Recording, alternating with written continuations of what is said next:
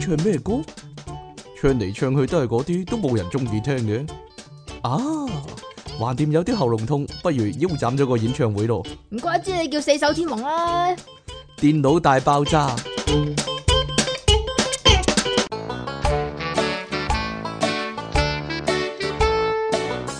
歡迎翻嚟《電腦大爆炸》，繼續有出體傾同埋苦悶人類嘅救世主即其利昂好神啊似啦係。你寫俾我噶，係咩？呢個呢應該係呢我哋呢二零一九年呢第一集嘅電腦大爆炸吓，上次都係咁樣噶，因為呢下半集呢延 即係下跨半年啊集跨咗年啊，係啦， 所以呢呢個先係第一集啊，呢個先係二零一九年嘅第一集嘅電腦大爆炸。各位好啊，新年快樂啊，點樣啊？新年咗好耐咯。新年咗好耐，一個禮拜到啦，冇乜所謂嘅呢啲戲啊。即期點啊？新一年有啲咩新嘅？你細佬啊生完日啦，我老豆啊生完日啦，系啊，你你老豆幾時生日噶？四號啊，等大家 等大家慶祝下，幫你係咯。點啊？等大家全部喺屋企啊，全部哎呀，全部咧要企喺度， 唔係要坐喺度先啱。係啦，咁樣慶祝好點啊？要坐喺度點樣慶祝啊？坐喺度食蛋糕嗰啲都唔係點啫。 係啊，好多人都係坐喺度噶，咁啊係喎。好啦，咁樣我哋新一集咧嘅電腦大爆炸咧，嗯，都冇乜新嘅變化， 所以咧都係啦，講新聞啦，都係啊，仍你然。冇啲廢話要講啊先。我講，咗好多啦，已經因為近排冇去尖 room，係啊，就冇見到嗰啲海獅、海象、海狗，又你唔所以你就變咗嗰啲海獅、海象、海狗。我一我都唔係一定一定要講呢啲噶嘛，係啊，即係係咁啊，出嘢傾咧個肚點啊腩咧越嚟越突出啦。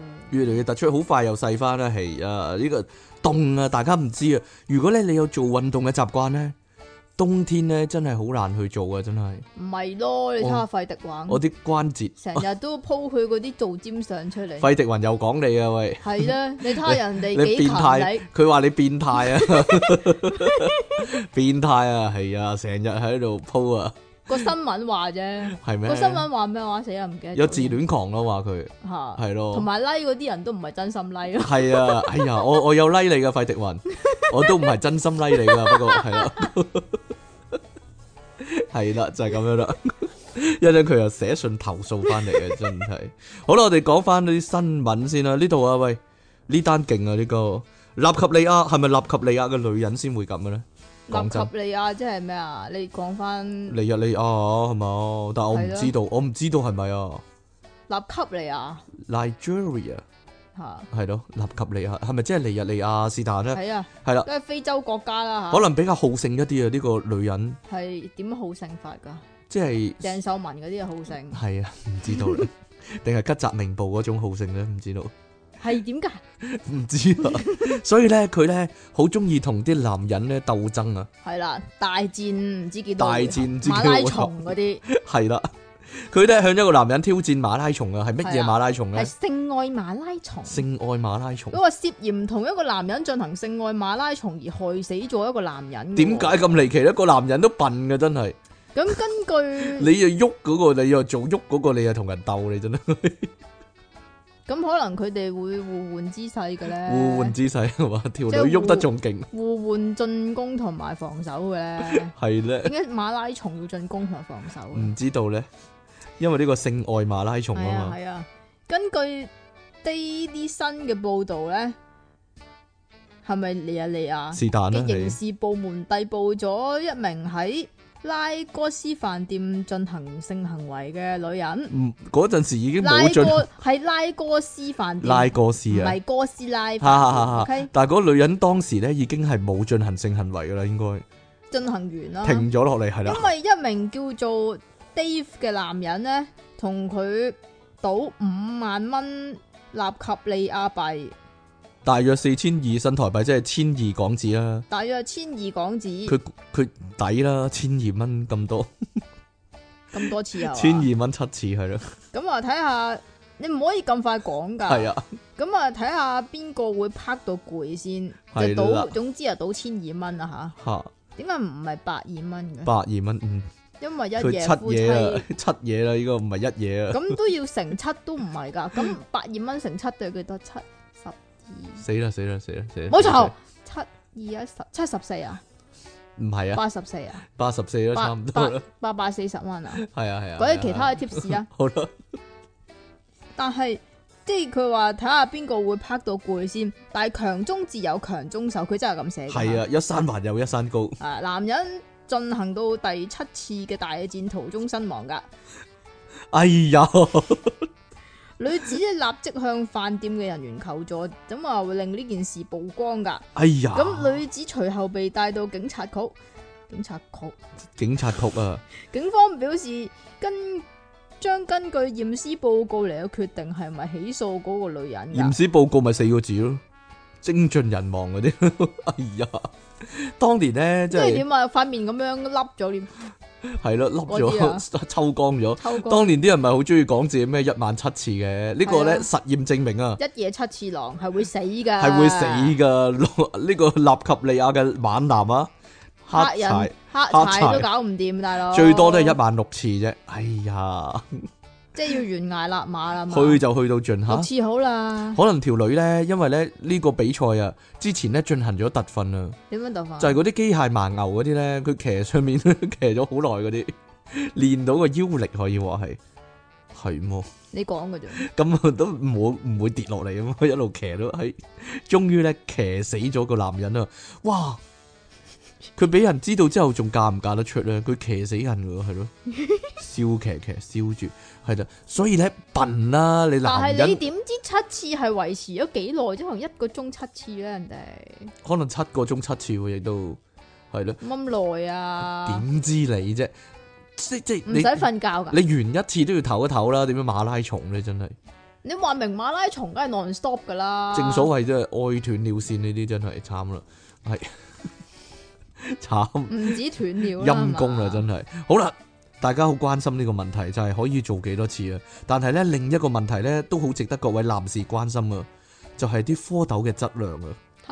啊係。，嗱呢度咁因為咧，有人咁樣講過咧，就嚇係話誒，如果男人個蛋蛋係熱嘅話太咧，熱啦，係啊，咁佢就會啲蝌蚪就不足㗎啦。係咯，啲蝌蚪就唔掂啊。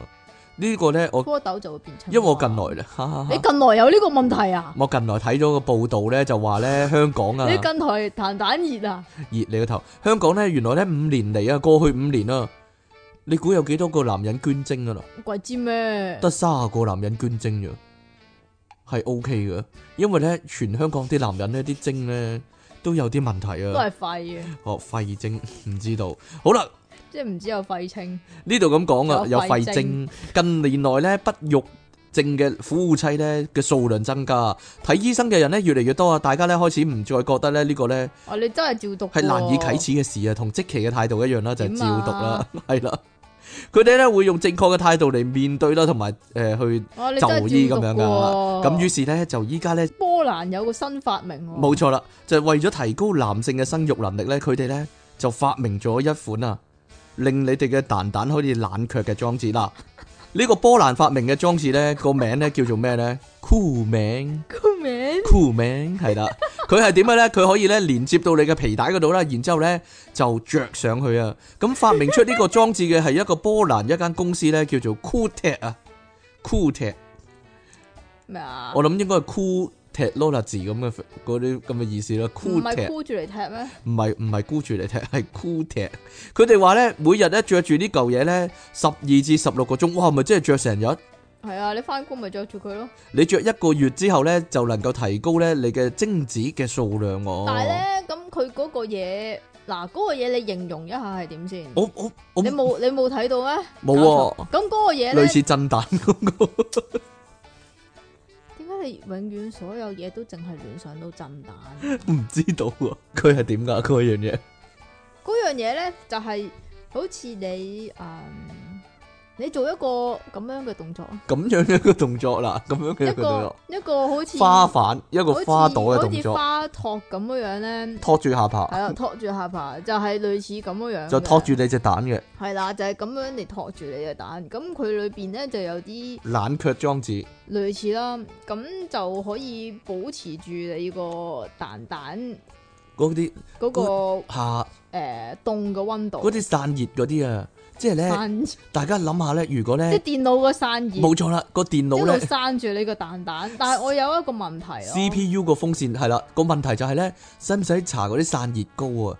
即係咧，以前咧裝電腦咧，嗰、個 CPU 咧 要即係搽啲散熱膏咧，去好均勻噶嘛，跟住咧先至哇我真係有咁諗過啊，黐個風扇落去會唔會咧嚇搽嗰啲保濕膠咧，係啦，冇錯啦，搽搽一搽啲保濕膠喺個蛋蛋嗰度，然之後咧先就至黐呢個嘢再再用呢個咁嘅保護殼咁嘅嘢，晾住佢係啦，啊係啊啦。但係我又有另外一個問題，係嗰咩度咧硬噶嘛，係。啊，咁你行路嗰陣時咪啊啊，我唔知道啊，同埋更加令嗰啲男人中意咧坐地鐵嗰陣時擘大對腳，坐地鐵，所以咧有啲男人咧坐地鐵咧就係咧要俾個蛋蛋啊掂到張凳啊，個地鐵個凳都涼冰冰咁，啊 所以就係咁嘅感覺啊，所以就係咁嘅意思啦，知唔知道？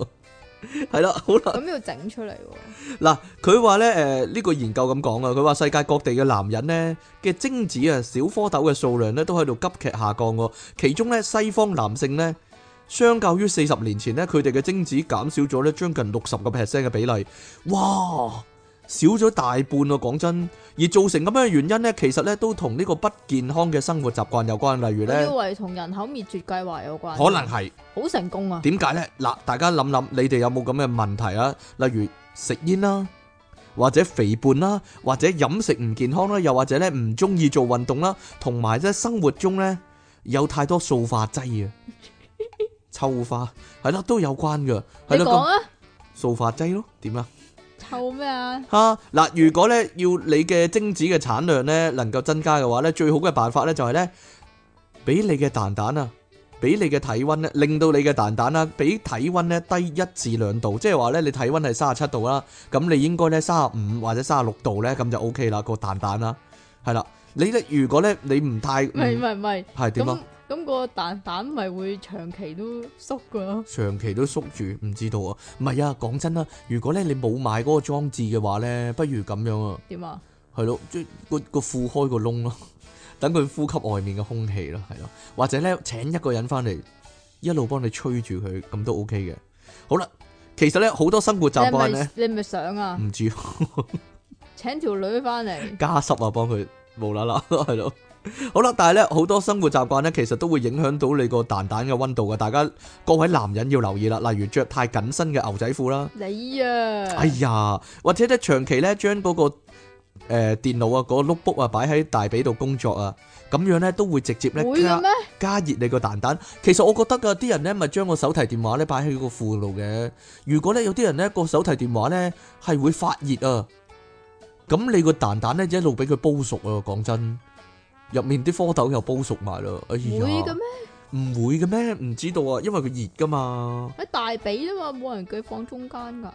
吓嗱，呢個波蘭公司呢，咁講，佢話佢冇講過公司哦，叫 Cooltech 啊。呢種蛋蛋冷卻法呢，唔單止啊，可以喺短時間內呢令你嘅精子呢增加數量，亦都會呢治療到呢個呢精索靜脈曲張即係喎。咩啊？佢話呢個呢係一種呢位於蛋蛋裡面啊引發不孕原因嘅一種血管病變嚟㗎，大家幾驚啊！即係你個小腿個靜脈曲張去咗個蛋蛋嗰度唔啊，係係靜脈曲張令到啲蛋蛋呢走唔到出，唔係令到令到啲啲蛋蛋走唔到出。令到啲精子咧游唔到出嚟，應該係係啦。唔係咁會唔會咁會唔會硬啊？嘛會唔會痛？我諗會死嘅真係，會唔會痛啊？唔知啊，屈曲咗，哎呀，好驚啊！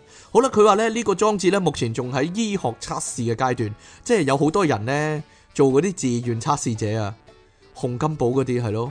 咁點解啊？你冇睇過嗰套戲咩？係咪八兩金啊？佢咪去咗美國咧，跟住冇冇嘢做啊嘛，跟住成日咧去做嗰啲大學嗰啲研究嗰啲試驗品啊，即係人哋俾啲奇怪藥佢食，佢要食啊，人哋做嗰啲即係電流測試嗰啲，佢又去做啊，嗰啲好慘嘅咧。洪金寶同邊個啊？張曼玉好似過埠新娘嗰、個叫過埠新娘。係咪啊？哦，我唔知道啊。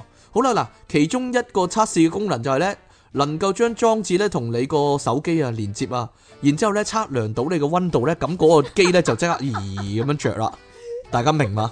真真真真真真，哎呀！你係咪真係咁中意震蛋唔㗎？知道，而咧醫生咧亦都會匯集咧呢啲温度嘅數據嚟揾出咧嗰個男人诶即係不育嘅原因啦，嘅可能原因啦。但係咧呢、呢個嘢幾貴㗎啦，單單係成本咧，依家咧就二百四十英鎊，即係二千四港紙啦哦，係啦。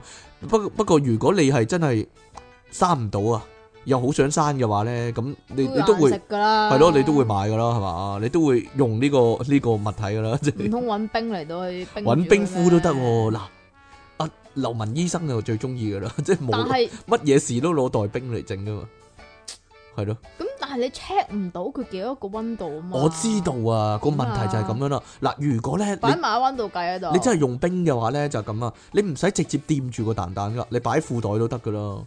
即係佢會寒到， 佢佢個寒氣吹過去啊嘛，會得唔得啊？咁係咁樣。嘅咩？另一個解決方法就係着裙啦，試下男人係咯。唔係，首先要搽啲保濕 gel，又要然之搽後保濕，你好中意係啊保濕 gel 喎。 嗱，你因為搽完保濕 gel 你會涼涼的㗎嘛。我覺得咁樣即係即係，如果男人你發覺自己咧不育啊，或者懷疑自己精子唔得啊，你以後咧就申請着裙同埋即係唔好唔着使申請㗎，唔好着底你褲蘇格咯。蘭咪得咯。係啦，咁啊，咁啲風啊吹入去咁啊涼翻咯，得嘛呢個啊係啦，切忌着呢個緊嘅牛仔褲啊，知唔知啊？唔好着皮褲唔啊！好着皮褲，我冇啊， 我冇皮褲啊，上台嗰陣時搖滾嗰啲先會啫，係咯。會外露㗎。哎呀， 呀突咗出嚟哦！係咧。哎呀，咁佢可能啲精子質素唔係幾好喎。哎呀，哎呀，唔怪之諗起老婆啦，諗起老婆唔知道。好啦，唔好講呢樣嘢。喂，各位男人咪好中意鬥大嘅，係就係就係大就係有問題啊！愛，鬥大呢個，即哎係如果你覺得自己好大嘅話，你就要小心啦。你可能有生命危險啊，知唔知啊？佛羅倫斯大學咧對二千八百零九個男性進行咁伶仃，測試點解咁伶仃咧？唔知道。係咁啊，比較佢哋 J J 嘅尺寸同埋荷爾蒙指數， J J 嘅尺寸，同埋七年之間健康嘅狀況。結果係咪越大越好咧？男人結果發現，作為性徵嘅睾丸越大，男性嘅黃體荷爾蒙數值越高。咁樣由於呢種激素呢係由呢個腦下垂體所分泌㗎，同睾丸同同睾丸素亦都有密切嘅關係。但係呢樣嘢會對心血管造成不良嘅影響。嗱，等陣呢度有個問題，我哋男人咧其實關心咧係個病嘅大細，但係呢度咧係講個睾丸嘅大細，其實咧。唔係睾丸同埋 J 嘅大細都係啊有關係嘅。但係男人其 à. 實唔係好想自己個睾丸太大㗎，知唔知啊？係嘛？係啊，因為蛋大會好似個點啊狸，好似個狸貓 掉咗落地咁樣，點算咧？真係會點㗎？吓唔知，好容易成為目咁攻擊嘅目標啦。咁如果一個男人嚟講，咁啊寧願自己個蛋蛋細噶，適中啦，夠用就得啦，老細。個大蛋蛋要用嚟做咩㗎？要大嚟做咩啫？真係個吓。蛋蛋要用嚟做咩噶？其實蛋蛋嚟講咧，蛋蛋冇用噶嘛？對對於性生活冇乜用嘅， 係咯，有咩用咧？平時都冇乜用噶，除咗牙掟之外冇乜用噶哦。所以咧，有陣時咧，你覺得咧，啲男人咧坐地鐵嗰陣時啊，開對腳咧，可能佢就有呢個煩惱啦，就係、林蛋大啊！呢、個叫係咯，唔點樣啊？係唔係蛋痕，蛋痕、又或者生閃嘅蛋閃。蛋線、袋線啊，散唔係係啊，唔係唔係。哦，呢、個都係一個問題，我覺得。如果春袋太大咧，係咪大啲機會生袋線啊？係即係佢咯，個面積， 佢個面積比較大即啲。係佢個機會比較大啲佢啊嘛痕嘅，佢痕嘅地方嘅都 痕嘅面積亦都大啲，大佬冇嘢啦，算啦，你諗啊，諗啫，諗下啫，係咯你你，我冇呢繼續，諗我冇咁嘅問題啊嘛，我又唔使成日拗，係啊係啊。係咯，根據統計咧，J J 較大嘅男性，通常酒精嘅攝取量高啊，即係多啲血壓亦都飲酒高啊。哦，即係多啲飲酒姐姐會大咁樣，唔係係係細咁樣 J J 大就會多啲飲酒，點解咧？其實咧係咁樣定噶，還是 J J 大你飲酒嗰陣時攝取個酒精量就會高啲啊？我諗唔係啦，我諗因為 J J 大咧，嗰啲男人咧就會成日落酒吧，諗住哦咁嘅溝到女，係啦，諗住溝到你女，講 嘅咋，係所以咧就會飲多咗酒啊。啊？呢個係啊？咪好間接嘅關係啊？吓，你係繼啦，續啊，所以佢哋血壓亦都會較高係噶，，血壓血壓亦血都較血血壓啊格，哎呀， 啲血壓亦都較高，即係咧，你打機機嗰陣時咧， 嗰個能量槽啊，你咧個血嗰個血壓咧就係啊多咗幾格啊，你就會系啊係，啦，個血壓就較高，係啦。但系防御力就較低， 我唔知道防喎御力同埋呢個 攻擊 SDA 攻擊力 SDA 就較低，係啦。好啦，咁血壓較高又點咧？繼續啊，冇啦，講完啦，速度又較低。呢、係啦，個呢、個研究嘅成果就會喺醫學雜誌《Journal of Sexo Medic》嗰度發表㗎。但係點解佢冇講最重要嗰樣嘢嘅？佢咪講咗咯，最重要嗰樣嘢 就係會影響你嘅健康咯，就係因為咧個血壓會比較高咯，係啊，呢個已經係健康好大嘅問題啦，係。因為佢個標題咧就話姐姐越大越容易有心臟病，係啊但係佢係啊冇喺呢度寫喎。係啊，冇乜所謂啦，係咯。好啦，不過咧，佢話咧呢次咧調對調查對象咧嗰啲調查、係啦，調查、嗰啲調查對象啊，調查，都係咧性功能有障礙嘅男人嚟嘅本身，所以咧。咧如果你將呢個結果咧套用喺所有男性身上咧，亦都唔一定適合噶。即係話咧，健康嘅男人咧，應該咧吓都係啦，越大越好啦，應該係嘛？都係要調查。跳跳橋卡跳卡啦，係啦，血壓啊， 係啦。好啦，今日咧有 啲，今日我哋啲聲啲聲帶咧有啲問題啊，經過特別嘅處理啊，可以話係。好啦，各位唔知道咧，你哋咧嗰個提款卡啊，係用乜嘢嚟到做你嘅密碼咧？據據知咧，啲蠢嗰啲人咧，通常咧用自己生日，哎呀，嚟到做密佢知碼。啊，一啲咧更加蠢嘅人咧就用粗口諧音嚟 粗做。口嗰首下一唔係啊，係佢分配俾我嘅，唔關我事噶。 我由頭到尾都係呢一個。好啦，有啲啊搞到我永遠都記得你個密碼。系啊，有啲男人咧會咁樣噶，就係咧用佢咧條女啊嘅生日咧嚟到做提款卡密碼，係啦。不過我覺呢啲得，咪蠢咯。我覺得咁樣，如果你覺得嗰條女會係同你一生一世就話啫。如果你成日 你好快換咗條女嘅話，咁就有問題啦，真係。唔係咯，，即係我覺得係唔係都唔應該用另外一個人嘅生日咯。應該用自己嘅生日，係啦，又或者你偶仲像蠢。仲你蠢偶像嘅生日啊，都係唔得。偶像係人都會知轉，啊偶，像都會轉，我覺得我唔會轉噶嘛。係，啊，嗯。我呢一生一世噶嘛。系啊系啊系啊系啊！你真係專一啊 你。好啦，有個男網友咧咁樣講喎，佢話咧因為咧佢咧俾條女啊現任條女發現咗咧，佢係用初戀女友嘅生日咧嚟到做佢嘅提款卡密其碼，實呢條仔都幾蠢下。啊係咧，即係咁點會俾佢發現呢？即系咁，你一組數目字其實有啲咩關聯呢？你係可以自己作噶嘛，亦都啊可以係冇關聯噶嘛。係咧，不過俾人發現咗冇辦法啦。係啦，咁啊，佢而家條女咧知道之後咧，就即刻當然啦，發晒神經啦。佢話咧呢種感覺好差喎，佢條咁女如話果你你條女嚇。佢用佢初戀嘅男朋友個生日嚟到去做提款卡密碼我呢，諗男仔冇乜所謂嘅。如果嗰個男仔嗱，首要條件係嗰個男仔，如果佢接受到個女朋友係有另一條仔係佢， 即係佢唔係初戀啦，其實咁係冇乜所謂。如果呢條仔本身就係嗰啲原裝主義者咧，佢可能好有所謂咯。原裝啊佢但係佢本身就唔會接受呢條女咯。講真本係啦，好啦，咁如果佢一路都知道誒、你之前有男友，其實都應該冇乜所謂，男仔大方啲應該係啊。好啦，咁佢現任女友呢，即刻發晒神經啦，仲逼佢呢要將依家個提款卡個密碼呢改成啊佢個生日喎，條女而而家條女個生日喎，咁啊更加延續呢一個禍害咯。我唔知道啊我覺得係咪啊？成日攞翻嚟講喎，係啊，好煩啊！即係其實男人佢用咗自己嘅初戀嗰個密碼，其實係佢佢係懶改啫嘛。係啊，佢話我要初戀啊咁樣啊。好啦，佢一聽到條女嘅建議之後呢，直接拒絕唔要。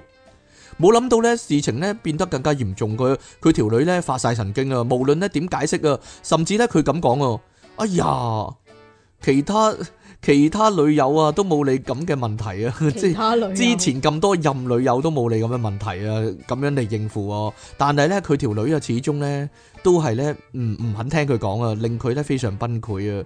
其實呢，嗰、個男仔咁解釋，佢話呢，誒、嗯因為呢，佢。唔係太記得咧太多嘅密碼，而且咧呢個提款卡咧呢一個密碼咧已經用咗八年啦，八年啦，佢已經咧習慣咗啦，就唔想再記其他密碼，因為好容易忘記喎。佢咁都講。哦係啊，佢話喎以前咧玩 online game 咧就係咁樣忘記密碼噶啦，好煩噶嘛。系咧，跟住咧佢同條女講：我依家個密碼淨係攞嚟咧拎錢啫嘛，又冇特別原因，又冇掛住嗰條女咁啊！佢真係咧但係唔係好㗎嘛煩惱，好明啊有顯好有煩啲惱。有啲女就會同呢樣嘢掛鈎，你一定係啊掛住佢啊，所以你先至唔改呢個密碼咧。講真，我俾個建議佢，吓如果條女同你講你要改我個密碼，你要改個密碼係我依家個生日，吓，跟住我會點答佢啊？你死啊我會同佢咁講啊，吓，唔係啊嘛，我老婆都唔可以咁樣做啦，咁樣咯，何況係你咁樣咯，OK，呢個 OK 啊，霸氣回應可以我唔話係係好明你講咩喎。冇嘢啦，即係佢條女咁樣要求佢，但係咧佢就回應佢冇嘢啦，好啦，跟住咧。我唔係好明你講 咩喎。即係佢除咗呢條女之外，其實係有老婆咯，冇嘢啦。簡單嚟講，好啦，啲唔網得啊！你你將呢樣嘢事情複雜化咗啦，啊更加複雜化咗啊嘛。好啦，啲網友知道之後咧，就咧集中火力鬧佢，佢話改啦，鬼叫你講真話咩咁樣啊？ 有啲咁人都係嘅， 咪就係即係咯，鬼叫你不打自招啊！有啲人就話你 真不係過可能係煩到佢咁樣，係唔知道咧，係咁問佢啊嘛，咩嚟㗎呢個係啊係邊個㗎咁樣？邊個生日嚟㗎咁樣？跟住有啲人就話你真係蠢啊，你自己攞嚟嘅咁樣咯。咁誒有啲人話佢自爆典範喎，嚇。都係噶。不過咧，亦都有啲人咧就幫男仔嗰邊嘅，係啦，佢話女人啊就專門講呢種咁嘅说話噶啦，呢啲蠢说話都過咗咁多年啦，咁都計較咁樣啊，咁會呷醋吓嘛？係咧。不過咧都有啲人咁講啊，佢話你知唔知你最白痴嘅地方係乜？就係你老實話俾佢聽咧，嗰、個係你初戀嘅生日咯。你你不如話啊，嗰、個係你咧，即係翻學個學號啊，或者咧係你寵物嘅生日啊之組之類啦，求其講個大話咪得咯，係咪先？又或者好似出嘢傾咁咯，話嗰個係銀行派俾我噶，嗰個銀行派俾你，。唔關我事噶係咪啊？咪聽起嚟，如果係生日嘅話，通常都通常都似一個生日噶，係咧， 即係嗯，都係銀行派嘅咯。七三一一二四咁樣，係人都知呢個應該生日咁樣咯，係咪啊？咦？呢個係邊個嘅生日小咧？弟嘅生日嚟 嘅，啊係啦啊但係唔會，但係唔會啦，一睇就知啦，係嘛？不過算啦，大家諗下佢應該點拆啦，應該點拆冇噶啦？，冇啦，真係飛咗佢啦。飛咗佢係咯，再換一個啦，有乜咁閒啊？係呢啦啲好閒啫閒啫係啊係如果條女咁都嘈一餐，即係證明佢唔係 唔係適合嘅對象，可以話，嘿，又密換嘅，碼密碼都咁樣樣啊，咪就係咯，寧願換女唔好換密 碼，我教嘅係啦，換咗條女唔好換密碼係啦，你大把前途啊你，因為女可以忘記密碼，唔可以忘記。冇錯啦，好好就係咁樣啦，好啦。呢度問阿即奇一個問題啊，就係咧，你食嘢咧習 慣咧將最好味嗰啲咧係最快食咗啊，定還是留到最尾咧？留到最尾。你係嗰種嚟㗎？？係啊，我會一路我會一路同個餐咧同步一路食到最尾， 係啊一開頭食一啖，點解中咁間又食第二啖，跟住再過一陣又食第三啖咁樣。即係咁啊，例如嗯，等我諗下先。例如兒童餐咁樣啦，唔係啊，有嗱，我哋我哋食過咧，有個飯咧，嚇，係啊佢咪有一粒嗰啲大福嗰啲雪糕嘅，係啊係啊係啊，嗰樣嘢我會最尾先食噶。但係甜品最尾食就正常啦。例如説咧，嗯又或者燒牛肉咁樣啦，咁啊最靚最多 最多脂肪嗰個，你係咪會留到最尾食咧？係啊，你一早食咗啦，你係啊，你真係好啦。原唔來咧。係咯，我真係會留到最尾嘅喎。又或者，但係如果同同條仔食嘅話，就可能會食咗先。因為驚條仔會搶咗嚟食，係啦，係啦，嗱，原來有研究咁樣講嘅，就係呢。原來呢，你將最好食嗰啲嘢留到最尾食嗰啲人呢，係與眾不同噶，知唔知啊？呢種心態喺學術上係叫做延遲享樂喎。延遲享樂哦呢個啊，係心理學家講噶吓。咁心理學家仲話咧，呢種人咧係識得自律同埋克制，最尾係可以獲得更高嘅成就噶。係唔係噶？係啊， 講到咁，講到咁 high 卡啊，啲黐線嘅都喺香食嘢啫港嘛咧有一個心理學家係咁講，吓將最好食嘅嘢留到最尾食咧，事實上係會比馬上即刻食係好食得多噶。吓，咁對於咩叫後享樂主義者哦啊？哦咪即係延遲享樂咯，哦，好啦，對於後享樂主義者嚟講呢，呢個咧係值得㗎。呢個風險係值得嘅，係啦，嗯，嗯就算俾人食咗都值得啦，我會打嗰個俾人食咗好傷心同埋喎，同埋我唔同埋我唔會令到呢件事發生嘅。啊，專家亦都話咧，咁呢種人嘅人格上可能係比較克制同埋自律，咁會為咗長遠目標而放棄眼前嘅一啲小利益，咁最終就會獲得更加大嘅成就啦。但係缺點咧就係、可能唔懂得及時行樂喎。你會有啲咩更大嘅成就啊？講真， 想象唔到。你咪想死 啊？想象唔到啊，系啊。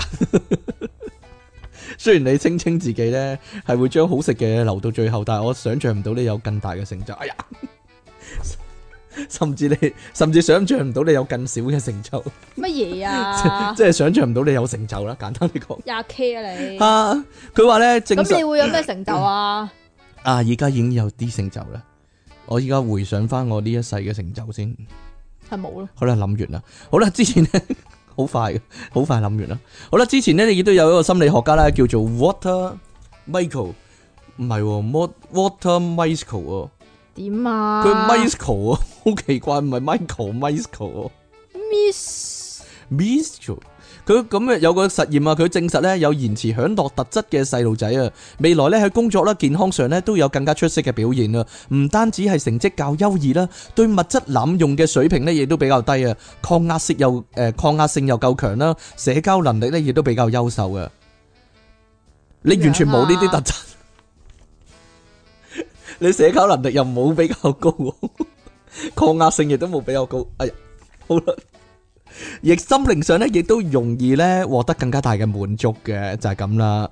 對呢樣嘢咧，有網友認為咧，延遲享樂咧雖然咧係一種犧牲啦，但係咧因為咧可以得到更加大嘅滿足感啊。例如咧，有啲人咧咪會儲好耐錢咧，然之後咧就出國出去旅遊玩一次勁嘅，係啊又或者咯咧忍耐好耐，然之後咧先至大大吃一餐啊。呢啲情況咧都會格外覺得幸福喎，反而或者咧忍好耐先換電話啊，忍好耐點啊？又係禁欲好耐，跟住搏嘢嗰啲啊。 你講噶咋，類似唔關我事噶。就會會有更大嘅快樂啦，係係啦啊，係啦， 就千祈唔好咧一晚咧搞七次啊，係啊，啦。因為你會死嘅，知唔知啊？哈哈哈哈！你睇下我睇下， 咁講埋呢個啦。 呢個啊嘛，喂喂喂，我哋以前都講過幾次啊，呢啲中國咧有啲奇案啊，你記唔記得以前奇有啲案啊，奇案呢係啦，啲叫奇案啊，奇葩唔嘅係唔係叫笨笨賊啊嘛，以前笨咧咩？ 查查查查查，以前咧咪有個咧捐咗入去人哋屋企度爆格咧，然之後捐咗入人哋床下底，人哋開笑片睇咧，佢又跟住笑嘅，吓，又或者因為人哋人哋翻到屋企聞到，哇，好好臭啊只腳，喺度 即其擦嗰個上次都係咁講，點樣啊？即其擦咯，係咯，只腳好臭，跟住發現佢啊嘛，有一個咧去銀行打劫咧，寫咗打去啊。打卻打腳啊，啊，者都打腳啊，係咯。好啦，呢度又有一單啊，就係、咁樣嘅。有個咧奇怪嘅賊啊，呢件事咧係發生喺上個月咧，咦？大除夕啊， 跨年夜、喎，浙江麗水某個地方啊嘅 ATM 咧自動提款。係啊，麗水啊，節麗啊，美麗個麗啊，自動提款機咧突然咧出現咗個奇怪嘅身影啊！嗰、個人係點嘅咧？其實依家大陸仲有真錢嘅咩？有真錢，係咯，但係都有嘅。佢係點樣呢？佢係戴住呢個安全帽啦，戴住口罩啦、手套啦，同埋呢嬲住一張呢好大嘅棉被噶佢凍啫，吓。佢扮鬼，好似細路仔扮鬼呢，咪要嬲住個棉被嘅吓。啊佢喺個 ATM 個機前面呢，鬼鬼祟祟啊，操作咗兩分鐘啊。而銀行呢，原來呢一路有實 Q 睇住噶，咁呢，即時呢，開個對講機，開個咪啊，同佢講啊，喂，搞咩啊咁樣啦。嗰、個男人呢，聽到之後呢，即刻嚇到縮啊！即刻咧想開門咧，即刻撇啦！冇諗到咧太急忙咧、太慌張嘅情況下咧，佢揾唔到開門個掣啊！即係咧嗰啲，即係嗰啲咧即要係入要咗撳去一。撳個掣，跌係咁啦，樣先至入，開嘛係啊，先至開到門嗰啲咧，佢揾唔到個掣啊。然之後點樣咧？佢咧笠咗個嗰個安全帽啦，嗰個頭盔啦，同埋呢個棉被咧跌晒落地喎。最後咧，佢就好似啲動作片咁樣咧，誒、成個忍者咁咧爬通風口逃走啦。 即刻撇咗跳咗上去，爬通風口逃走啦，變咗忍者龜咁樣即啦。係啲賊佬心理嚟嘅真係係。咧，即刻咧，即係作賊心虛呢啲叫做嗱。最後咧，誒喺嗰個現場嗰度揾到咩咧？就係佢個頭盔啦，佢張棉被啦，同埋咧一張咧嗰個可以可以叫做盜刷嘅萬能卡啊，嗰啲 係咯，嗰啲萬能提款卡啊，即係我諗喺淘寶有得買啊，會唔會咧？萬變卡我知係咩啫？ 啊，好啦，咁誒，目前咧，警方咧已經對呢個案件咧進行調查啦。不過咧，仲使查 嘅？嚇、但係要揾到嗰個人啊嘛，佢又戴住口罩呢啲，唔知佢身份噶嘛。咁啊，不過咧呢段咁嘅誒 CCTV 嘅影片咧，亦都咧傳咗出去啊。啲網友睇到咧都覺得好好笑喎。我我都揾翻嚟睇下先。嗯 啊，佢話佢唔夠專業啊！啲網友話佢吓咁啊！大家咧記得啊，做賊咧應該咧做得有型啲啊，係咯。即係 點啊？ Ocean Eleven 嗰啲，Ocean Eleven 嗰啲係咯，大着搖大擺咁樣啊，着晒西裝骨骨嗰啲係咯 係咯，咁你唔好咁樣啊嘛，係人都知你係賊啦。我唔係成日講嘅，你做賊你做得唔似嘅個賊先係專業噶嘛。你要成個漢堡神偷咁，你着到根本着到一個賊樣，係人都知你係賊啦。你點做咧？你真係咁如果有啲人生出嚟就有一個賊樣咁，啊一個賊樣， 例如咧。你例如咧，唔係啊，我以前成日咁諗噶。以前咧，無記咧跳咗跳槽過亞記咧，有個演員叫陳庭威啊。講真啊，我我咧由細到大睇佢個樣咧，都覺得佢一個賊樣咁樣嘅，賊眉賊眼咁嘅點解咧？樣。唔知咧，你有冇咁諗啊？但係有人會覺得佢靚仔喎，有人覺得佢因為靚仔啊係做男主角噶嘛。哦，咁如果俾你咧，你揀一個本身係賊樣嘅人咧，邊一個咧？例如方剛咁樣咯， 哇！佢唔係賊啊佢係嘅大佬樣，但係佢佢係大佬樣啊，係啦。佢唔係鬼鬼祟祟嗰啲嚟㗎。好啦，所以咧唔唔能夠唔能夠咁樣講嘅，係啦，唔能夠以貌取人嘅就係咁啦。好啦，咁我哋鬼咧鬼祟祟偷番薯嗰啲係咧，點啊？通常咧啊，都好似你咁㗎。你咁嘅樣啊，黐線，關我鬼事！我呢啲正氣樣啊，正所謂係啊嘛，一個一個正義正義嘅朋友咁嘅樣喺度，咁啊係，係咯，通常嗰啲人個鼻唔會咁大。我咪我咪話咯咩啫？我咪話咯，係咯。你一鼻咁大咧，好易俾人發現。係啊係啊係啊，好過嗰個人啊，嬲住個棉胎咁啊樣，係人都知啦。即係你 做乜嬲住個棉胎？因為太凍啦，因為凍咯，係啊係咯，十二月三十一日太凍啦，因為係咯就係咁樣啦。好啦，所以各位咧，如果咧真係要揾啲使費嘅話咧，小心一啲啊，係咯，唔好 唔好咁惹人注目啊，同埋留意嗰個地方有冇閉路電視啊，知唔知啊？我哋好似做咗個查詢咁樣，係咧，唔係警訊做咗查詢咁樣，係咯。好啦，唔係啊，點樣啊依家有一招新噶嘛，下。你深信嗰樣嘢係你嘅得噶啦嘛。深信嗰樣嘢係你，咁啊係啊所以依家咧可以咁講啊，警 警察難分啊，知唔知啊？哈哈哈哈，係 咧，即係如果見到提款機咧有八千蚊嗰啲咧，啊就嗯攞攞咗，咗咯我，以為係我個咁樣咯。係咯，係咯唔係你以為啊啊，係我相信嗰啲錢係我噶， 咁即係你搭地鐵可以一嘢揸落條女度係啦我。相我相信條女係我啊我㗎。以為條女係我咁樣咯， 我相信條女係我嘅，都得喎，啊，真係得喎。大家想死就試下啦，咁樣係 咯你永遠買嘢食嗰啲唔使俾錢啊噶，嚇我。相信呢盒叉雞飯我㗎。系啊系啊系啊系啊系啊！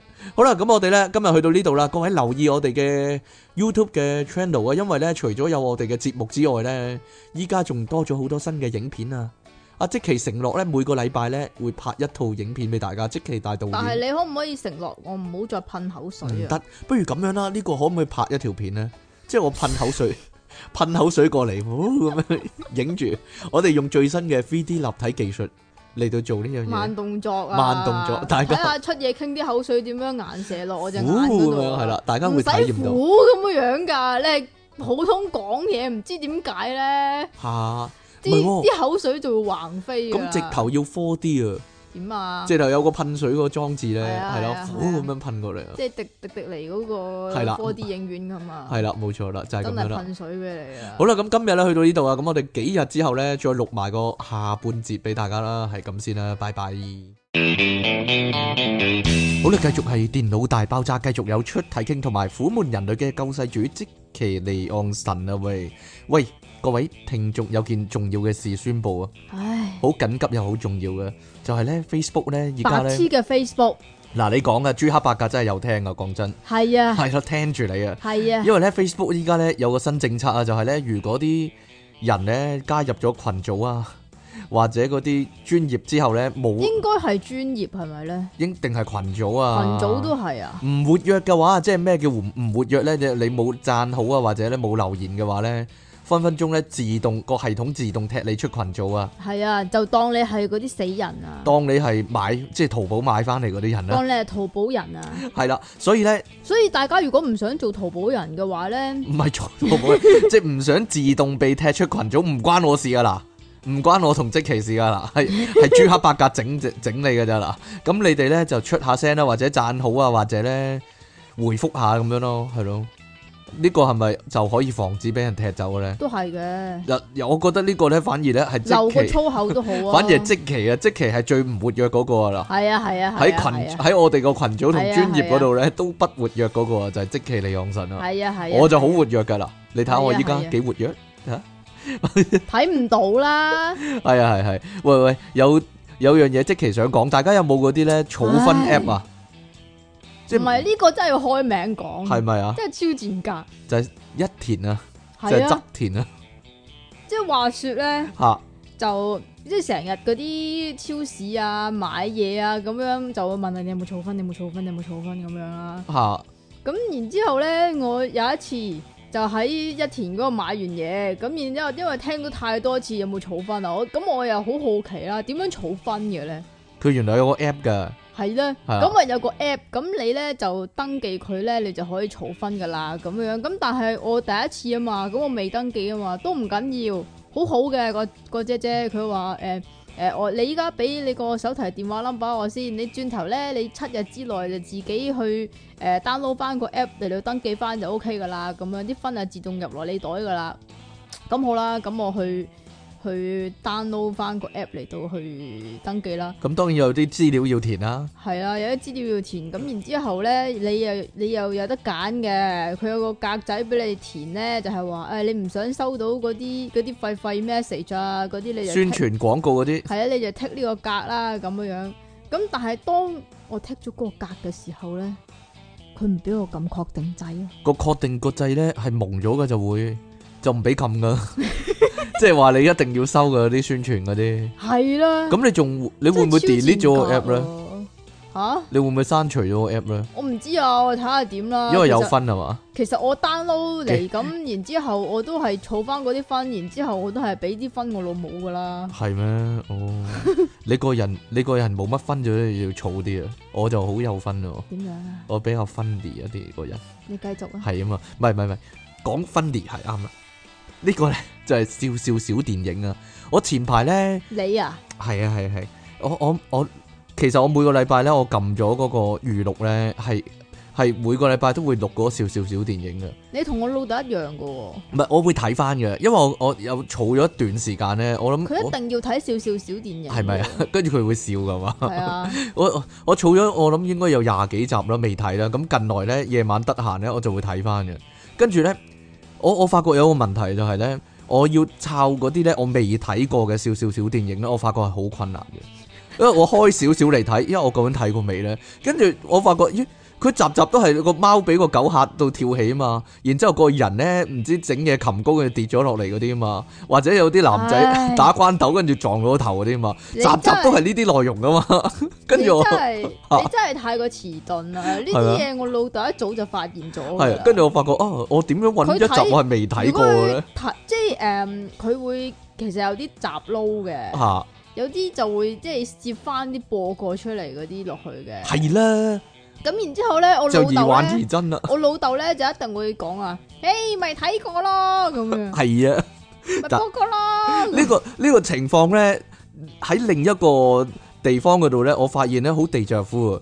就係咧有一次咧，我同即奇行信和咧去買老夫子啊，跟住咧嗰舊書攤咧，突然間有幾本老夫子，其實其實老夫子喺舊書攤係好受歡迎嘅一個 item 嚟嘅。嚇，即係一擺出嚟，我諗兩日之內冇晒。晒，我諗一日之內就冇晒噶啦，因為十蚊本咧，好好鬼抵嘅。咁我我去買，然之後咧我要睇翻，咦，究竟我屋企有冇睇，即係有冇儲咗啊係有邊？本呢啊，有邊本係未買嘅咧？咁樣，跟住我揭開，我又係係同一個情況，咁樣哦，一全部都類似嘅咧，全部都係耐人尋味，全部都係耐啊人尋味，冇睇啊，全部 都係咁樣咧。啊，究竟我邊個睇過，邊個未睇過咧？就係咁樣。其實呢啲情況好類似嘅，我諗咧，聽呢個節目嘅聽眾咧，係咪都有呢個情況咧？聽咗咁多年咧，聽咗咁多集咧，啊！然之後就聽完之後，切講過啦，唔係究竟我聽過未啊？佢想揾一集未聽過嘅咧，然之後開開求其開一集中間半恩吞嘅內容。啊！你又係講呢啲嘅你，根本上集集都係講啲呢 get 都係一樣嘅咁樣。問下即奇啊，啲你咋？嗱嗱又係啦，又係啊，又係即奇打人嘅咁樣。 結果就發現哦，係冇乜分別㗎。係啦，所以今集咧咁點啊？都係有啲聲咁嘅啫，係啦，冇錯啦，所以今集咧都好係冇嘈乜雜嘅聲，冇乜分別係咩咧？因為啊，都係新聞啊嘛，因為新聞大傳銷 係啦，就係冇乜分別嗰啲啦。好啦，第一個新聞就係呢、個啊，喂，會唔會太認真啊？我覺得啲人會唔會太認真啊？會唔會太認真咧？定還是認真咁樣樣做啲交嘢咯？我覺得有幾樣嘢啦，唔好太認真啦。第一樣咧就係你唔好你唔好咧對嗰啲議員啊，嗰啲智力咧太認真 啦，同埋唔好對佢哋講嗰啲嘢太認真啦，係 係嘛？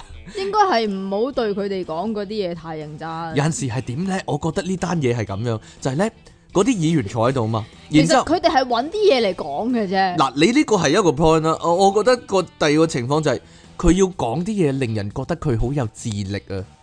佢要講啲嘢令人覺得佢好有智慧，佢講嘢啊嘛。 即係即係咧嗰陣時咧，你睇《九品芝麻官》咧，阿阿吳孟達咪喺阿周星馳隔離講嘅。嚇你講啲嘢有水準啲啊，咁樣嘅， 係咯。跟住佢講咩？佢話乳豬食咗未？唔係唔係，係食咗伊麵未啊？咁樣啊，乳豬都未食啊，大人咁樣啊嘛，係咯。呢、個就係啦，佢要講啲嘢咧，要人哋覺得佢好有水準啊，突然間答出嚟，係啦，就係、關於呢個野豬嘅問 題啊。近來咧係啊嘛，近來咧鄉郊嗰度咧，咪好多野豬肆虐其嘅。實就都唔止近來噶啦。喂因但係為我呢睇嗰啲片真係好離譜喎，好勁喎。都少少啦，因為我條仔咧，佢係住大帽山嘅，係唔係大帽山？都喺大帽山噶啦，都列入咗大帽山嗯嘅範山圍腳大帽山山腳誒係啊，差唔多山腳山腳山中間咁啦。咁咧，佢亦都見過嗰啲野豬咧係出沒噶啦，但係唔係真係係啊好大嘅，好大群咯，係同埋好大隻同埋好大群好咯，大隻嘅。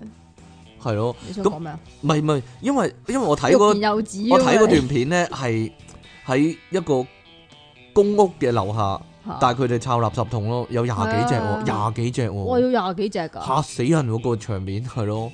咁我又唔唔係好似冇睇過呢條片添。係啊，哦呢個好呢個好得人驚嘅情況係咯，嚇咁所以呢總之就依家就啲野豬咧，因為成日都落嚟揾食，就引起大眾嘅注意啦。咁有見及此呢啲議員咧就開會啦，係啦， 亦都要討論野豬滋擾嘅問題啦。咁呢個鄉議局嘅主席啊，劉業強就日前就發表發表呢個偉論啦 吓，係咪啊？你知唔知劉劉業強係邊個啊？ 食佢老鼠啊！發叔個仔啊，等埋發叔個仔 啊，係咯，咁佢咧就擔心野豬咧就會感染非洲豬瘟，咁啊影響市民安全。咁啊倡議啊吓引佢入就講啊，有乜辦法咧？引入天敵嚟對抗佢哋嘅喎。天敵啊啊！，野豬嘅天敵究竟係啲咩咧突？然間講咧，哇！我諗到揾天敵嚟對付佢係咪好醒咧？即係佢佢即犀係利啊！佢講完呢個個樣咧，即刻一個醒樣咁樣，係啊係咪好醒咧？係啦，點知咧 人哋點答佢 咧？咁啊，漁護署嘅高級濕地及動物護理主任啊張家成就回應佢話：，咁成年嘅野豬嘅天敵咧就係頂級嘅肉食食物，即係乜嘢咧？即係獅子老虎咯。係咧，如果引入呢啲咁啊，咪仲危險啦？點點要點算啊，老細咁另外一個天敵咧就係疾病啦，啊，病毒咯，咪就啊係引入就主動係主動引入非洲豬瘟。冇錯，啦， 咁啊呢個風險亦都太大，我覺得呢個漁護署呢個人咧太太認真啦，太認，真啦，同埋定還是佢係有意無意想落佢 面咧，係啦，即 係用啲阿醒目仔天敵係獅子老虎即係真啊，係專業 係嘅咯知識嚟到去回應翻佢啊嘛。係咯即，係如果你用一啲叫做膠嘅 講法，就係、誒、你引入啲中國人咪得啦咁嚇樣，係呢個係一個最呢個係呢個香港嚟講最適合嘅方法，我覺得。但係唔使引入啦， 引入咗好多啦已經，唔使再即係特登引入係咪㗎啦啊？。唔係啊，我覺得好簡單，你喺大陸嗰度咧炒貴啲野豬咪得咯，係咯，係喎，咪就係。咯，連檀香木嗰啲咧特登走落嚟鋸啦，你你係真咪係先？醒目仔啊！你系啊，我真係一個醒樣 啊！阿劉業強，但係即係即刻稱一稱個眼鏡，哇！你引入天敵咪得咯啊，係咪先？用個中指托一托，係咯，醒目仔真係呢啲， 好啦，叻叻都叻唔切真係，你唔叻人好生世講笑。紀啊！你知唔知後來有一個後續噶？點啊？另一個啊，啊工聯會 啊嘅生啊，午餐 肉唉，佢唔係佢咧就又又係啊，好醒咁樣啊，即刻啊好醒咁樣啊！佢話嗱，不如咁啦，將啲野豬咧擺落個無人島度流放佢哋。哦係喎，跟住咧，個漁護署嗰人又係即刻回應佢。啲豬游水好叻㗎，老細啲豬識游水㗎，咁樣啊， 係啦，我即即係好多人即刻話，哎呀，大佬啊，因為因為建制派嗰啲，你期望佢哋智力有幾高咧？咁樣嗱，我覺得唔應該咁講嘅都，我覺得唔應該咁講嘅。不過咧，都勸佢哋啦，如果唔你係啊，咁其係實其實你咁樣講咧，我諗諗到一樣嘢㗎， 係點樣呢就係即係建制派嗰啲思維咧，就係將嗰啲豬啊嚇困入一個無人島嗰度啊嘛困。入個無人島咁，啊，林鄭咧就將嗰啲吓就困入一個無人島。你講㗎啦， 唔係我我呢個呢個我覺得我覺得唔可以嘅，我覺得唔可以咁講，你唔可以話建制派嗰啲一定係一定係即係。教蠢啲 係咯，唔唔可以咁講嘅，係啦。佢啊不哋過真咧，心嘅。不過個問題就係咧，如果咧你覺得自己咧其實智力唔係咁咁高嘅話咧，或者知識唔係咁豐富咧，就冇亂咁講嘢啦。係啦，唔好講咁多嘢啦， 攞唔到彩咧，反而俾人魚嘅嘛， 咁啊唔好啦，係啊。呢啲咧正所謂咧，知之為知之，不知為不知，所以呢個先係是知也啊嘛，係咪先？好啦， 即係你唔知咪唔好出咁多聲啊嘛，係啊。好，各位近來有冇睇嗰個咧《三國無雙》個廣告啊？唔係真三個無真雙三個無套雙係個 trailer 個預告啊，都幾勁啊！我覺得，係嘛？我有啲想入場睇啊。係嘛？係，啦，古天樂直頭係項少龍咁樣樣咯，直 頭完全係項少龍啦，即係唔知係點咪啊解項少龍去 cos 會去咗三國，去到啊三國唔嗰係喎，度。佢唔係做寡之前，佢係做呂布喎。係 O K 嘅，即係要 OK 啊 OK 嘅你，知但唔知呂布幾高啊？但係你知唔知最唔 O K 嘅係邊個啊？邊個啊？就係關公啊係啦，啊，關公咯就，係關公唔啦，知點解受恩茄咁啊好樣好好好唔神勇啦。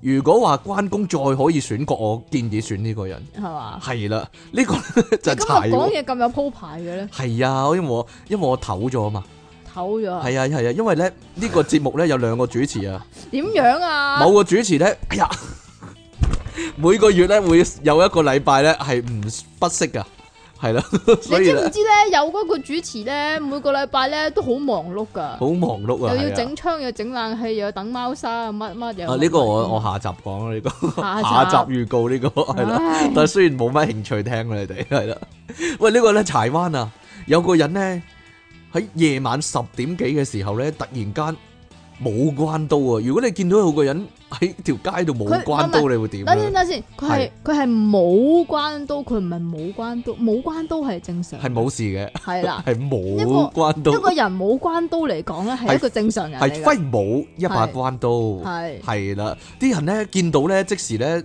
我諗應該同我哋一樣啦，即時躲避啊， 躲係避，躲躲避啊，你係會啦躲避嘅。但係呢個咧關公咧呢個冇關刀嘅關刀怪漢佢咁寫啊，其實咧都有晒形象， 有晒造型啊，有有晒造型㗎啦好勁㗎呢個。呢個咧就係三誒柴灣道三百五十號啊，樂軒台對開啊，你係咪你咩啊？係咪叫啲人去玩啊？上去睇睇啊係啊！有一個咧係留長頭髮同埋咧有長胡鬚嘅男人啊，手持一把咧長約兩米兩米喎、佢點會揾嘅咧？真係三國無雙，我冇講笑。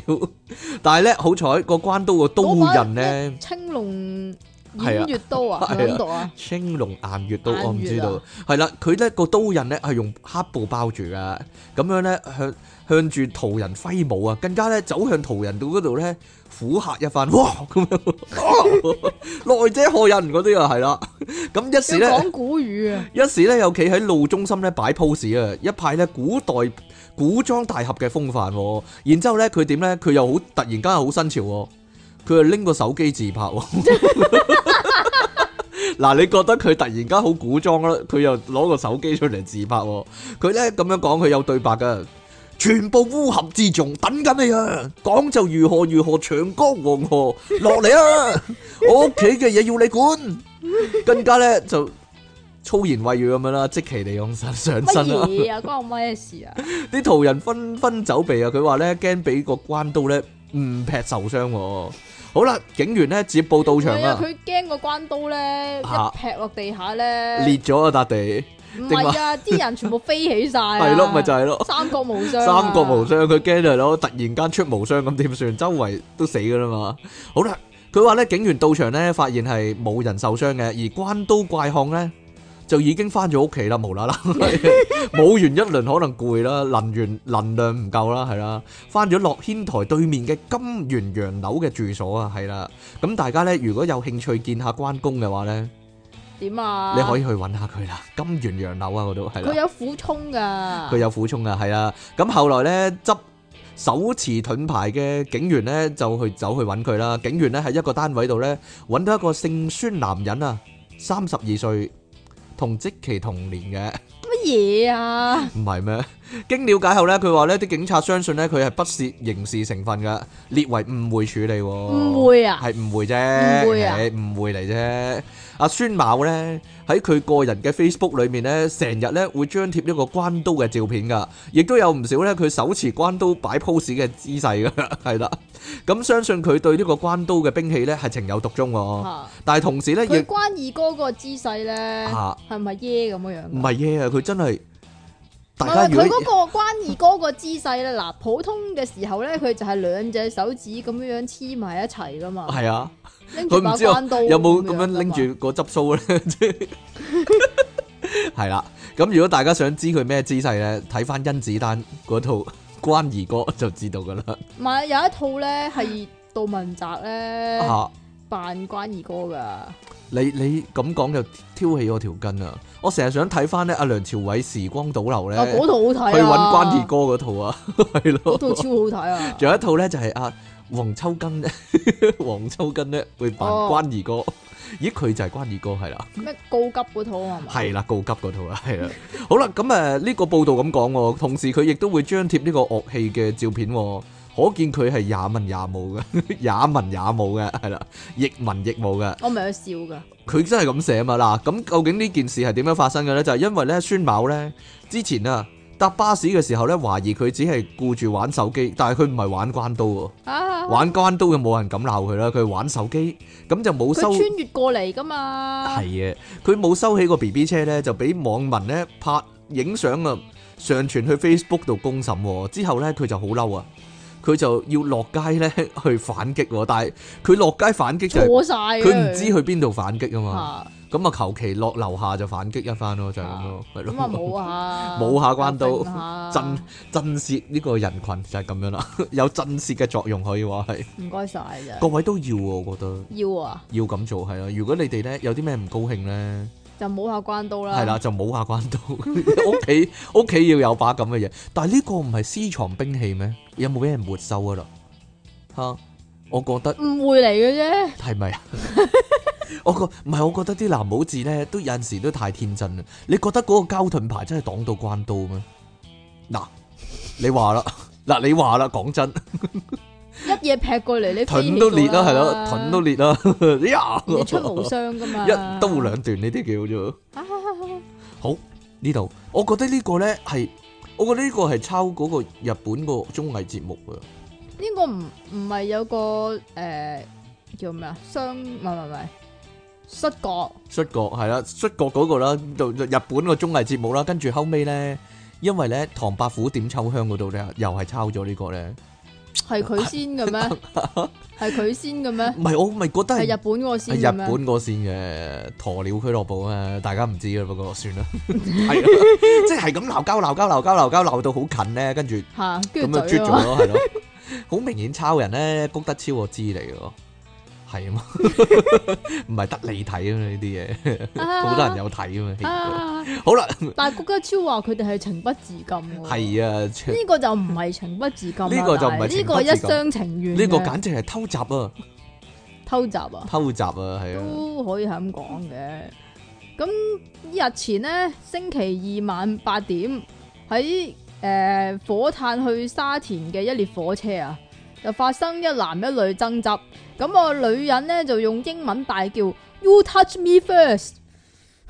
佢係咪非禮咧？咁啊指住指住誒、呃即係佢嘅即係另外一個男人就話 You touch me first 咁樣啊就係啦一個踢拖男啊，嚇，咁佢嘅男伴咧但係冇講係咪男友喎，誒、男友人啦嚇、四眼男友人就捉住個踢拖男啊，因為個個女人咧就即係懷疑佢誒鹹豬手啊嘛，摸佢係啦，係啦。咁兩個男人互扯期間咧，嗰、個四眼男啊，四眼男即係嗰個女男友人。人啊，女人嘅男友人突然間攻其不備，佢真係咁講噶。吓佢咁樣寫，佢話以一個初戀無限 touch 方式嘅嘴對對嘴嘴啊錫 錫咗個踢拖男一啖，即係嘴，即係你明唔明啊？吓，無啦啦同個即係你打打下，無啦啦嘴佢一啖咯，你唔係打嘅都，不過咧，即係以牙還牙啦，你出鹹豬手，我就出鹹豬嘴咁樣咯，嘴咗佢下，以牙 還牙。係咯，我唔知道，好大犧牲。但係咧，嗰、個踢拖嗰個咧，即係開頭非禮嗰個咧，係啦，就不佢甘就好受嬲辱，咁啊不甘受辱起手啊車包咗個四眼男啊，仲打甩埋人哋個眼鏡添，但係之全後呢場對白都係英文喎，係啦，我都唔係好明啊。點解咧？You 之 kiss 後呢 me，you kiss me， 之後咧就叉住對方條頸啊，跟住個女人咧就即刻幫拖啦，咁啊係咁係咁拍打嗰個踢拖男啦，咁啊造成三方混 戰嘅、啊，好精彩 啊，好精彩啊！一場好一場三 P 啊！咁然之後咧，唔知做咩事咧，嗰、個踢拖男驚魂未定咁樣，又質疑對方咧，然之後又講一句 You kiss me You kiss me 咁樣啊，咁樣咁喎、咁啊有乘客咧就驚再生事端啊！唔知搞搞下會唔會真係攞嘢出嚟，即係真係變三 P 噶嘛？啊於是乎咧 就透過對講機咧就通知車長，咁啊列車抵達大圍站之後咧就職員就到場處理事件啊，不過就冇講之後點樣樣。唔但係通常唔係咁嘅咩？如果有人打交咧，有人想撳嗰個掣咧，隔離嗰個人話。咪咁啊！咪咁啊！你唔想睇嘢，我想睇嘅賭係神啊，賭少年賭少神，啊年賭神少年賭神，陳春大戰黎天王，係啦， 就係咁樣啦。但係呢個唔係啊，又加埋個女仔啊，係咯，啊，所以就冇咁好睇啊。 如果你真係打到咁就好嘢啦。好啦，呢度咧，阿即奇又有呢啲啊，鹹濕唔係鹹濕㗎。鹹濕新啊即聞，係咁係嗱，出嘢傾咧，成日咧唔知做咩事講講下啲鹹濕新聞咧，都會講震蛋嘅。講震蛋係啦，因為出嘢傾咧就好中意震蛋。我唔係好中意，想大家認識下咁樣啦，係哦咯，，哎你想係咯大家認識下呢樣嘢， 冇錯啦。即係因為有呢樣嘢可以用。有啲咁人所以可咧用呢一度咧其實係一個非常之有教育意義嘅冇新錯啦聞嚟㗎。咁就真係教大家點樣去用震蛋嘅。唔係震蛋啊，按摩棒啊，咁咪即係震蛋按咯。摩棍係棒狀物體，係啦咁。同震蛋有咩分別啫？好啦，呢度咧有個美國有個媽媽咧就分享教大家咧點樣去用日常生活嘅物品啊，日用品、即係呢啲係生活小智慧。生活小智慧喂，係你啦你唔好活到我啊大佬。係啦。嗱，如果你各位聽眾都可以試下，如果你個小朋友咧有呢個痰多、胸悶嘅情況，咳又咳唔出嘅話咧，嚇咁點做咧？呢個媽媽咧，呢個美國媽媽咧就拎咗自己嘅法寶啊，犀利啊！係咯，要錯要要家傳有之寶。要有叮當嗰個音效啊！噔噔噔噔，唉，讀啊！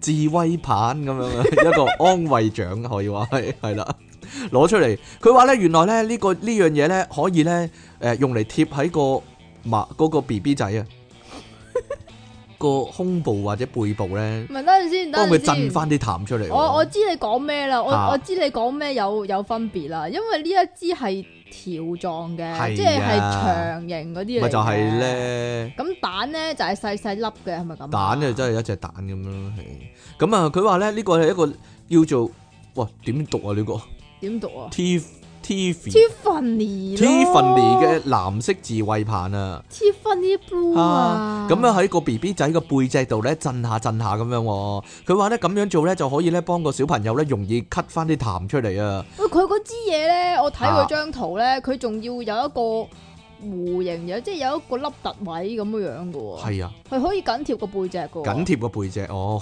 我以為係咩添？個弧形位係咯，揾到個背脊個點啊！咩點啊？唔知啊背 即係個點咯，個支點唔知道。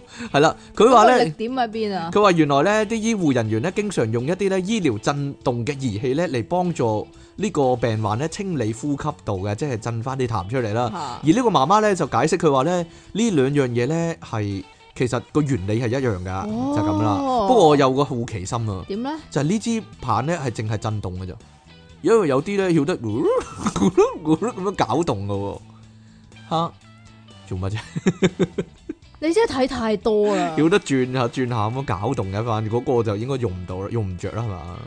啊，好啦， 好多網友咧就話咧咩呢、個。佢話呢個好驚人啊！但係咧，呢個係關於一個關於咧母性啊，如何令人咧冇性，喺真實生活裏面咧變得更加聰明嘅一個例子喎。你啊冇性啊。佢話某啲嘢你真係咧，冇性，係啊係啊，，某啲嘢咧喺某啲時候嘅用途咧可能會改變，而呢個咧亦都係用喺人嘅身上，即係咁樣喎。哦，佢話係啦，佢話呢個媽媽咧非常聰明嘅即啲係都係網友用啊，喺人嘅身上啫，你又唔好介意佢係即係點樣用嘅，係啦亦都有用冇就得啦，你都冇介意嗰樣係咩 啦，就係咁樣。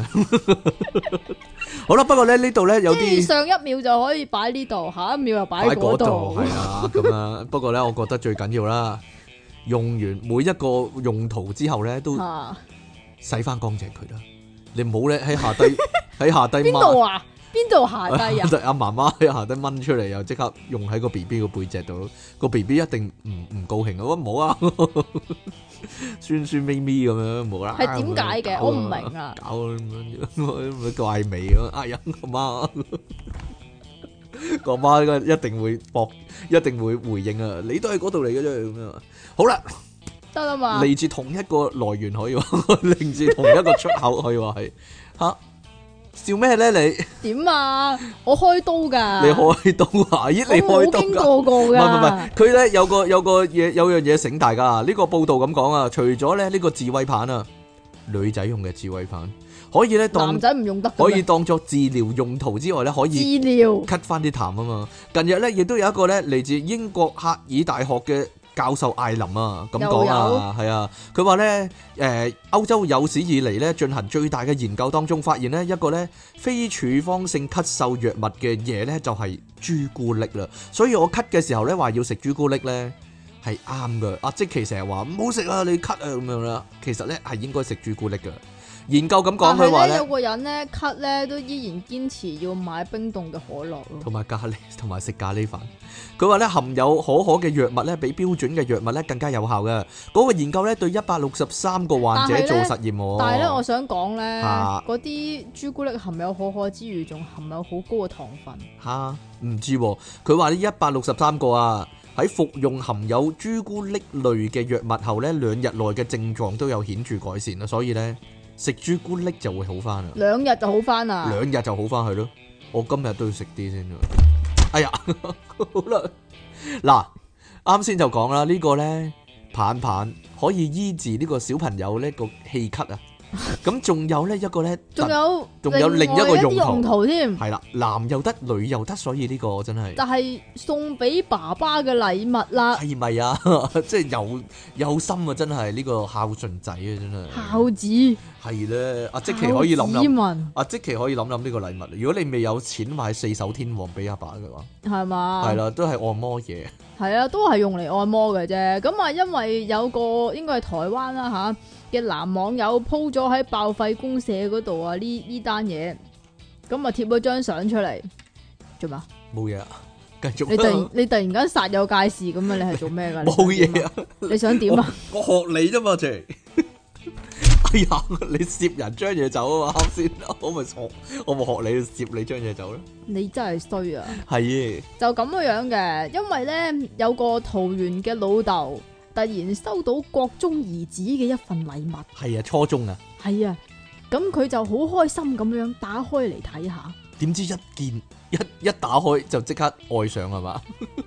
哇正啊咁樣即刻 O 咗嘴。 ，O 咗嘴，因為呢，雖然包裝上面係寫住面部按摩器，嚇但係佢睇下睇下，點解咁奇怪嘅呢？吓咁啊， 研究緊應唔應該用。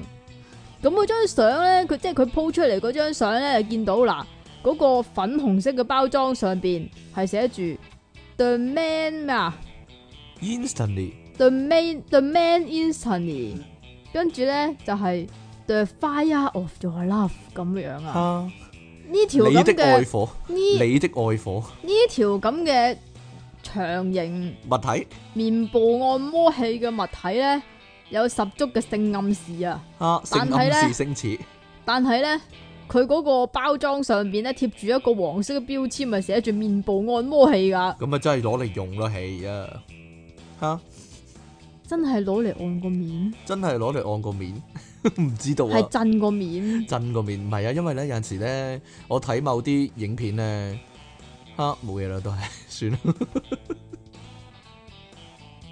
點啊？你講啊！佢都擺近將呢個嘢咧擺近個女優個面嘅，咁樣嘅係咯， 懟下懟下咁咯，係咯，可能都有呢個按摩嘅作用，點樣啊咁可以做全身按摩噶咯，係嘛？都得嘅，應該 係咯。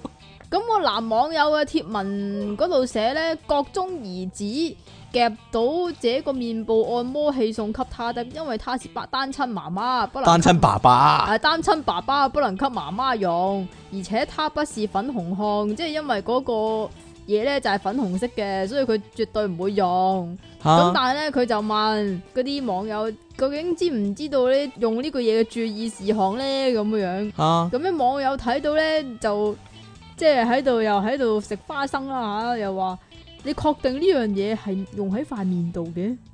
佢話可以喺就算你喺條街度都可以拎出嚟用喎，點啊呢個係正常嘅喎，有 人話。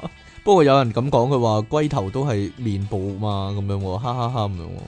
哈哈哈冇啊！哈但哈係哈咧，亦都有人認為咧個仔係喺度暗示阿爸，希望阿爸咧就快啲娶個新媽媽咁樣啊，孝順仔嚟噶呢個係咩？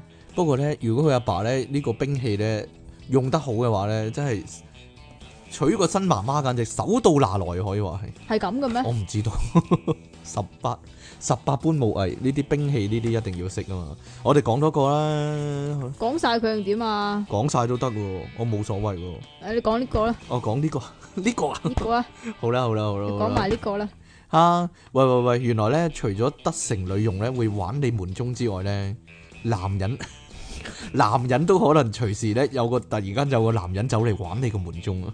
你係咪好 like 啊？我唔係好拉啊，我唔知道點解咧佢會對個門鐘 咧咁一見鍾情咧，定還是係咯有咁大嘅慾望咧？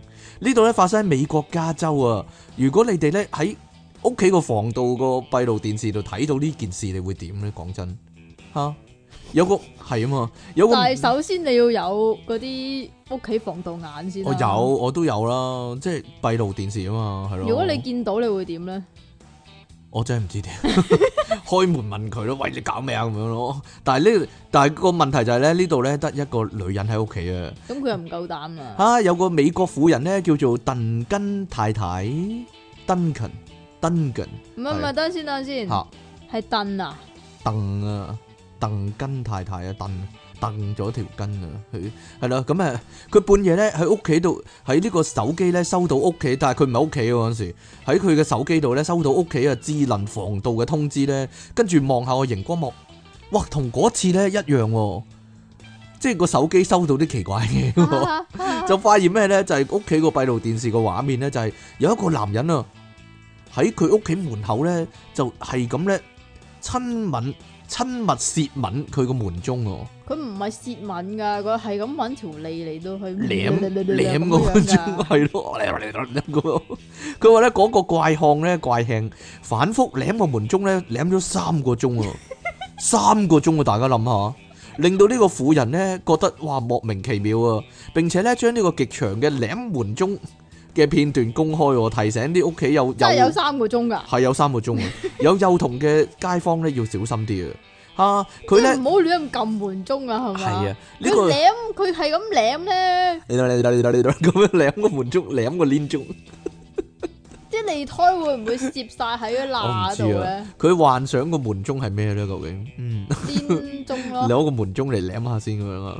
唔知 道，好啦，會唔會舐到叮當叮當嘅咧？會叮當叮當叮當叮 當咁樣舐舐到冇電為止啊！咁 Ờ, 啊〜阿鄧根太太咧，禮拜一啊受訪嘅時候咧，咁樣講啊，佢話事發誒、呃事發嘅時候咧，自己咧就喺回家嘅路上我唔啊，係喎，可能外國嗰啲門鐘呢好味啲。唔係啊，係直接駁屋企啲電咧，所以佢唔會冇電。 我唔知 道，下下即係佢唔係好似即係譬如我哋香港我哋入咁樣電芯啊嘛啦係係啊我哋入電芯噶嘛，咁冇電就冇聲噶啦。好難講啊。